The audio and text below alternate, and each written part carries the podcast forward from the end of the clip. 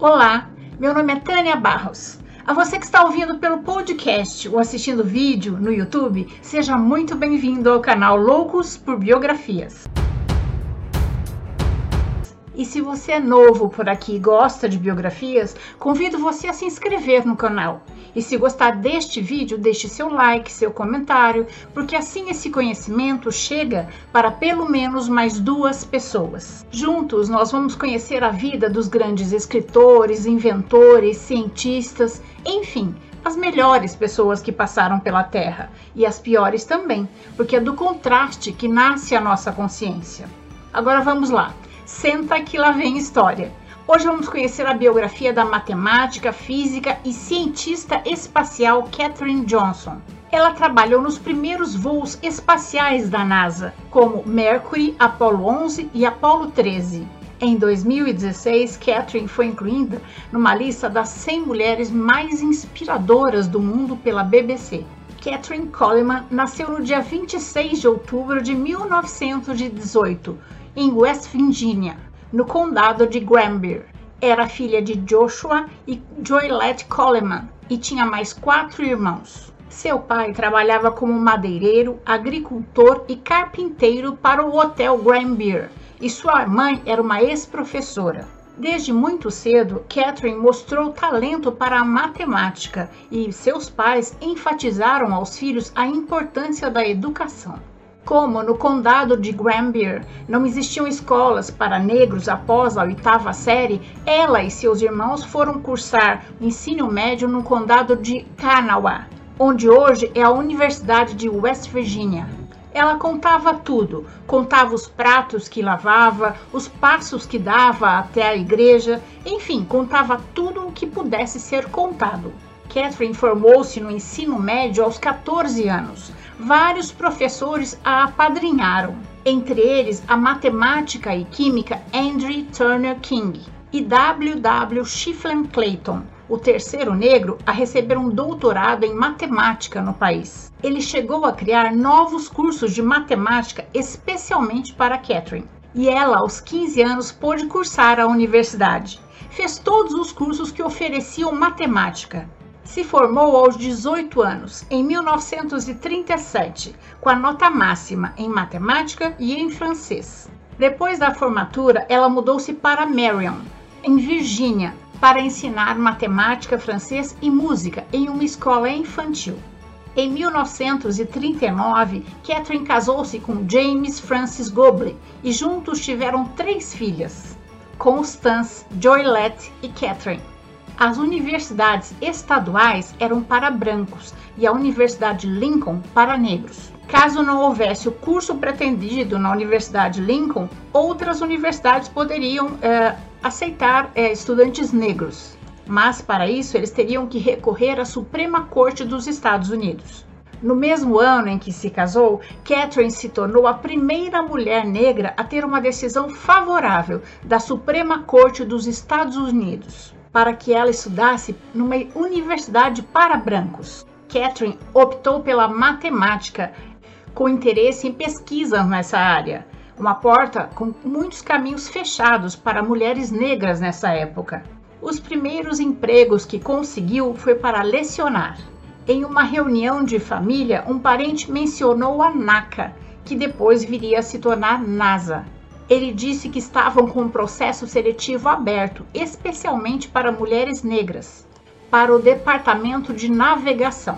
Catherine inscreveu-se em 1953 e foi automaticamente aprovada para o novo time da NASA. De 1953 a 1958, Catherine trabalhou como computador de saias, onde era supervisionada por Dorothy Vaughan. Porém, Catherine e as outras mulheres negras da divisão de computação eram conhecidas como computadores de cor e estavam sujeitas à segregação. Elas tinham que trabalhar, comer e usar o banheiro separado dos colegas brancos. Em 1956, seu marido James faleceu por causa de um tumor inoperável no cérebro. Catherine ficou viúva com três crianças pequenas. Três anos depois, Catherine casou-se com o coronel Jim Johnson e continuou a sua carreira na NASA. Quando Jim foi pedi-la em casamento, ele lhe disse que sabia que pedindo-a em casamento incluía levar suas três filhas também. O Departamento de Controle Aeroespacial precisava de uma pessoa boa em cálculos e perguntou à supervisora Dorothy se entre as computadores de saia ela, ela tinha alguém com esse perfil e ela indicou Catherine. Então Catherine foi recrutada para trabalhar temporariamente na seção de controles aeroespacial da equipe do Sr. Harrison, uma equipe composta só por homens brancos. As barreiras de raça e gênero atrapalharam um pouco o trabalho de Catherine, mas ela superou. O prédio da seção aeroespacial onde Catherine estava trabalhando não tinha um banheiro para negros e ela tinha que andar 800 metros, quase um quilômetro, cada vez que queria ir ao banheiro, de salto alto e saia justa. Quando o chefe de Catherine descobriu que ela ficava fora às vezes mais de uma hora por causa de ir ao banheiro, ele, na frente de todos os funcionários, pegou uma marreta e tirou a placa que limitava banheiros só para brancos, dizendo: Chega de separação. Na NASA, a urina de brancos e negros é da mesma cor. Foi na sala e tirou a cafeteira só para negros também. Ela era assertiva, pediu para o seu chefe para participar de reuniões editoriais sigilosas da NASA onde nenhuma mulher tinha estado antes e conquistou o seu lugar.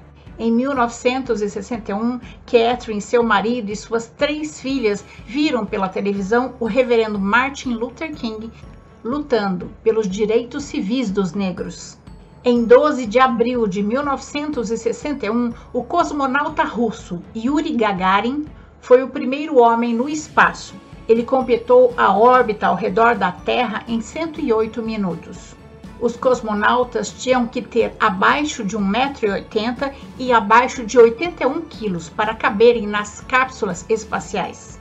Catherine calculou a histórica trajetória e a janela de lançamento do foguete que partiu do Cabo Canaveral em 5 de maio de 1961, levando Alan Shepard, o primeiro norte-americano a chegar no espaço na missão Mercury.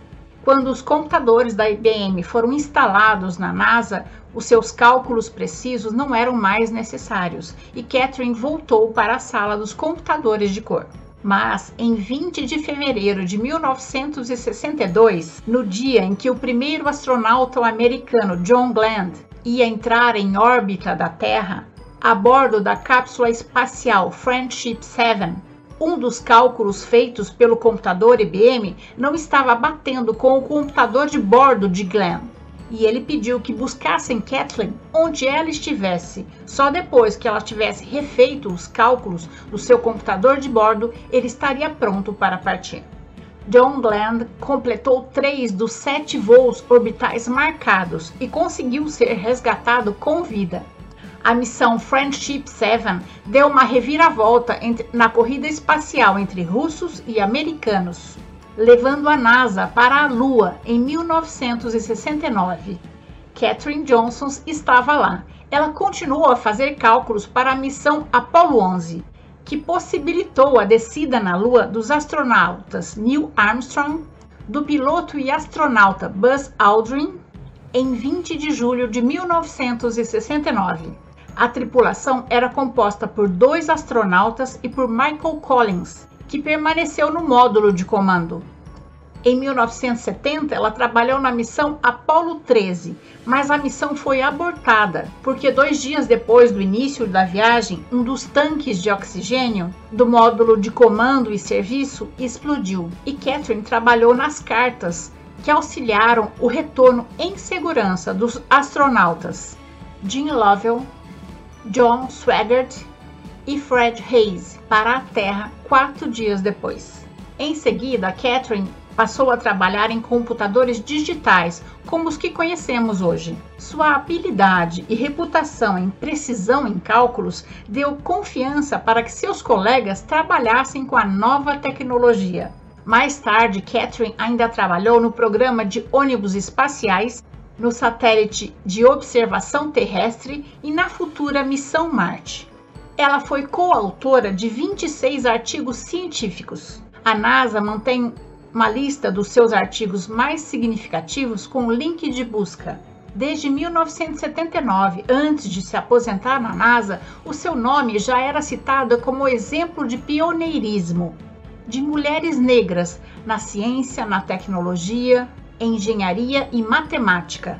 O impacto de seu legado pioneiro para a ciência espacial e computação lhe rendeu diversas honrarias e homenagens, além de servir como inspiração para outras estudantes. Em 24 de novembro de 2015, Katherine Johnson recebeu das mãos do presidente Barack Obama a Medalha Presidencial da Liberdade, uma lista com apenas 17 nomes de homenageados. Em 2016, a NASA a homenageou com uma instalação com seu nome, por seu trabalho pioneiro na viagem espacial. Catherine cantou no coro da Igreja Presbiteriana Carver por 50 anos e era membro da sororidade Alpha Kappa Alpha. Sororidade é uma união de mulheres que compartilham os mesmos ideais. Catherine teve seis netos e quatro bisnetos e continuou influenciando e incentivando jovens estudantes a perseguirem sua carreira em ciências e tecnologia. Catherine Johnson faleceu no dia 24 de fevereiro de 2020, aos 101 anos. E essa é a nossa história de hoje. Antes de terminar, eu gostaria muito de agradecer aos apoiadores do canal no Catarse. E se você também puder e quiser ser um apoiador do canal no Catarse, o, o link do nosso projeto está logo abaixo na descrição da biografia. As contribuições, por menores que sejam, me ajudam muito na manutenção do canal. Eu espero ter contribuído para que seu dia seja bom se você gostou, deixe seu joinha, compartilhe esse conhecimento com os seus amigos, conheça as outras histórias do canal. Ainda mais agora, durante a pandemia de coronavírus, que temos que ficar em casa. É bom estarmos ouvindo e assistindo coisas boas. O canal Loucos por Biografias traz novas biografias toda semana, em textos no Instagram, em áudio no Spotify e em vídeos no YouTube. Clique no sininho para ser avisado da próxima história. Se cuidem, hein? Não se arrisquem. Não coloquem as outras pessoas em risco. Se puderem, fiquem em casa. O bem de todos depende da responsabilidade de cada um de nós. Até a próxima história.